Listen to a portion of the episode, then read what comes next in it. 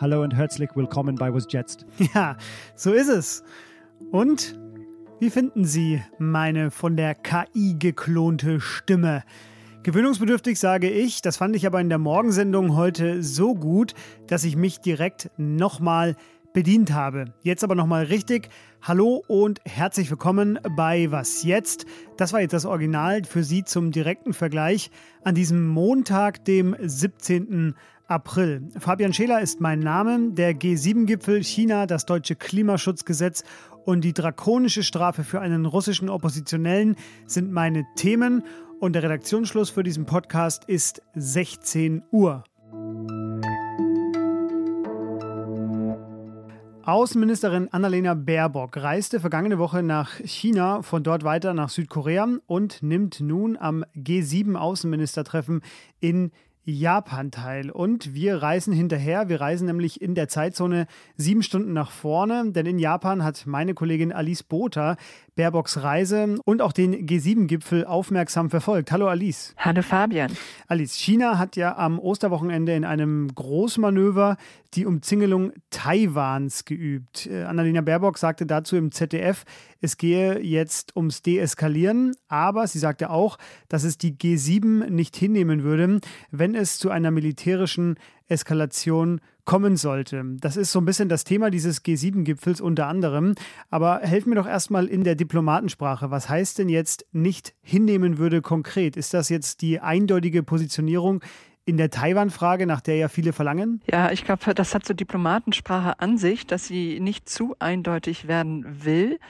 Und trotzdem hat man aber eine relativ eindeutige Position. Äh, Annalena Baerbock hat sie ganz klar bezogen, auch äh, bei ihrem Besuch in China aber auch der Kanzler hat sich da ja geäußert. Und äh, das bedeutet, man ist nicht bereit, eine Veränderung des Status quo hinzunehmen. Also sprich, sollte China tatsächlich Taiwan versuchen, militärisch anzugreifen, dann würde das Konsequenzen nach sich ziehen. Wie diese Konsequenzen aussehen könnten, das, äh, das vermag ich nicht zu sagen. Ich denke, dass, dass das wichtig ist, dass die Chinesen ihre eigene Kalkulation doch nochmal durchgehen, da sie gesehen haben, wie geschlossen und wie eindeutig und eben wie entschieden die Reaktion sehr, sehr vieler Länder war auf den russischen Überfall äh, auf die Ukraine. Ähm, aber derzeit spricht niemand hier ernsthaft davon, dass China morgen Taiwan einnehmen könnte. Mhm. Über den Umgang mit China gab es ja zuletzt auch innerhalb der G7, innerhalb der Ampelkoalition in Deutschland recht unterschiedliche Signale, wie man mit China generell gerade umgehen soll. Annalena Baerbock kam jetzt ja quasi direkt aus China zum Gipfel. Hast du denn jetzt eine einheitliche Stimmung wahrgenommen dort? Ich habe eine absolut einheitliche Stimmung wahrgenommen. Also Macron ist mit seinen Äußerungen ziemlich isoliert und ich war sehr gespannt, äh, welche Punkte Annalena Baerbock Baerbock machen würde, wenn sie in China zu Besuch ist. Und sie hat ganz klar gezeigt, dass sie an der Seite von Ursula von der Leyen steht. Äh, sie hat ihre Wortwahl wiederholt. De-risking ist der Kurs, den man sich für China vorstellt. Also unabhängig werden in all jenen Bereichen, äh, die für die eigene Sicherheit und für die eigene Stabilität relevant sind. Und ähm, das hat sich hier in genauso solcher Eindeutigkeit ähm, gezeigt. Ich hatte sogar den Eindruck, dass selbst die französische Außenministerin den Kurs der anderen sechs mitträgt. Die G7 haben ja auch den Krieg gegen die Ukraine mehrfach verurteilt. Die meisten der sieben Länder spielen ja auch eine gewisse Rolle in diesem äh, Krieg gegen die Ukraine durch Waffenlieferungen an die Ukraine und Sanktionen gegen Russland. Jetzt war aber vor diesem Gipfel befürchtet worden, dass das Thema so ein bisschen in Vergessenheit gerät. Äh, war dem so? Hier blieb das Thema Ukraine ganz oben auf der Agenda. Und ähm, der Gipfel wird ja hier jetzt in, in Karuizawa, wo wir gerade sind, vorbereitet. Er findet dann im Mai in Hiroshima statt. Und China und Ukraine waren neben allen anderen Themen die beiden wichtigsten dominierenden Themen.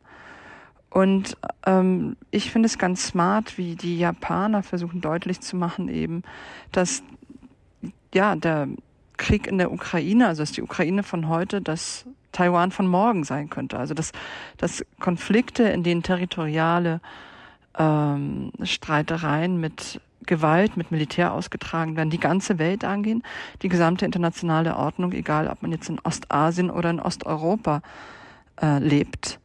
Und insofern ist es gelungen, die Themen zu verknüpfen und beide Themen auf die Agenda zu setzen, China und Russland. Das war Alice Botha aus Japan. Ihre Texte finden Sie wie immer bei uns in den Show Notes. Alice, dir dann bald einen guten Rückflug. Ganz herzlichen Dank, Fabian. Gesetzlicher Klimaschutz in Deutschland. Das läuft ganz grob vereinfacht so ab. Die Bundesregierung hat sich selbst Ziele gesteckt, zum Beispiel, dass die Treibhausgase bis 2030 um 65 Prozent reduziert sein müssen. Und die Daten dafür, ob das klappt, die liefert das Umweltbundesamt. Diese Daten wiederum, die wertet ein noch von der Großen Koalition eingeführtes externes Gremium aus, der sogenannte Expertenrat für Klimafragen. Er vergibt also so etwas wie Schulnoten und heute war wieder Zeugnisvergabe. Nach dem Ergebnis für die Gesamtemissionen könnte jetzt der Eindruck entstehen, Deutschland sei auf einem sicheren Weg im Hinblick auf die Erreichung der Klimaziele. Dieser Eindruck relativiert sich allerdings, wenn man in eine etwas genauere Betrachtung der Emissionen des vergangenen Jahres vornimmt. Das war Hans-Martin Henning, der Vorsitzende des Rates, denn zwar verringerte sich die Gesamtzahl der Emissionen 2022 im Vergleich zum letzten Vorkrisenjahr, also zu 2019, aber das reiche hochgerechnet auf das Jahr 2030 bei weitem nicht aus. Das entspräche einer Überschreitung des Zielwerts für 2030 um mehr als 40 Prozent. Größte Problemverursacher waren weiterhin der Gebäude- und der Verkehrssektor und auch der Rückgriff auf die fossile Energiewirtschaft. Außerdem seien die Emissionen im vergangenen Jahr vor allem durch den Krieg in der Ukraine und die damit verbundenen wirtschaftlichen Probleme zurückgegangen und nicht durch nachhaltigen Klimaschutz. Die Maßnahmen wirken also ein bisschen, die Treibhausgase werden weniger, aber das geschieht viel zu langsam. So lässt sich das Ganze kurz zusammenfassen. Und warum der Expertenrat die beim äh, Koalitionsausschuss neulich beschlossenen Änderungen am Klimaschutzgesetz ebenfalls sehr kritisch sieht, darüber wird morgen Elise Landcheck in ihrer Sendung ausführlich reden. Dieser Expertenrat übrigens, der prüft, der berät, der legt Gutachten vor, so wie heute. Aber, und das ist entscheidend, bindend sind seine Texte nicht. Er selbst sagt, er schafft eine Debattengrundlage. This regime that is in power in our country today, it's not just corrupt, it's not just kleptocratic, it's not just authoritarian. It is a regime of murderers. Dieses Regime sei nicht nur korrupt, autokratisch und kleptokratisch, sondern auch ein mörderisches. Diese Sätze brachten den russischen Oppositionspolitiker Wladimir Karamursa im April 2022, nur Stunden nachdem sie bei CNN liefen, ins Gefängnis. Er kritisiert, obwohl er in Russland lebt, offen den Krieg gegen die Ukraine und wurde heute wegen Hochverrats und weiterer angeblicher Vergehen zu 25 Jahren Straflager verurteilt. Das ist die bisher höchste Strafe gegen einen Regierungskritiker überhaupt.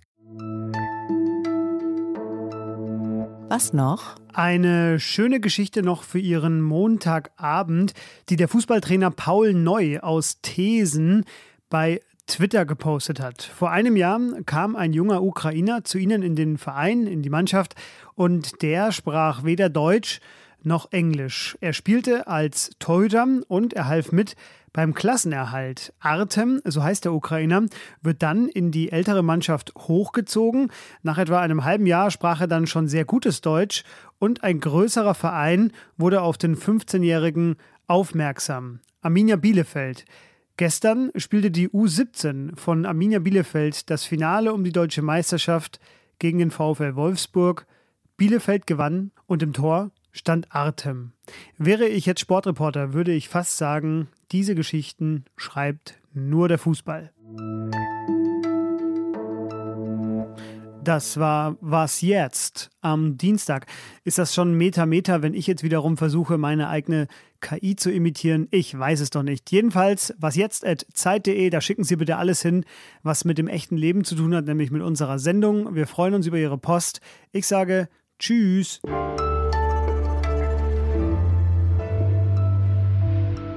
Was war dein Lieblingsmoment auf dieser Reise, abseits der Kameras?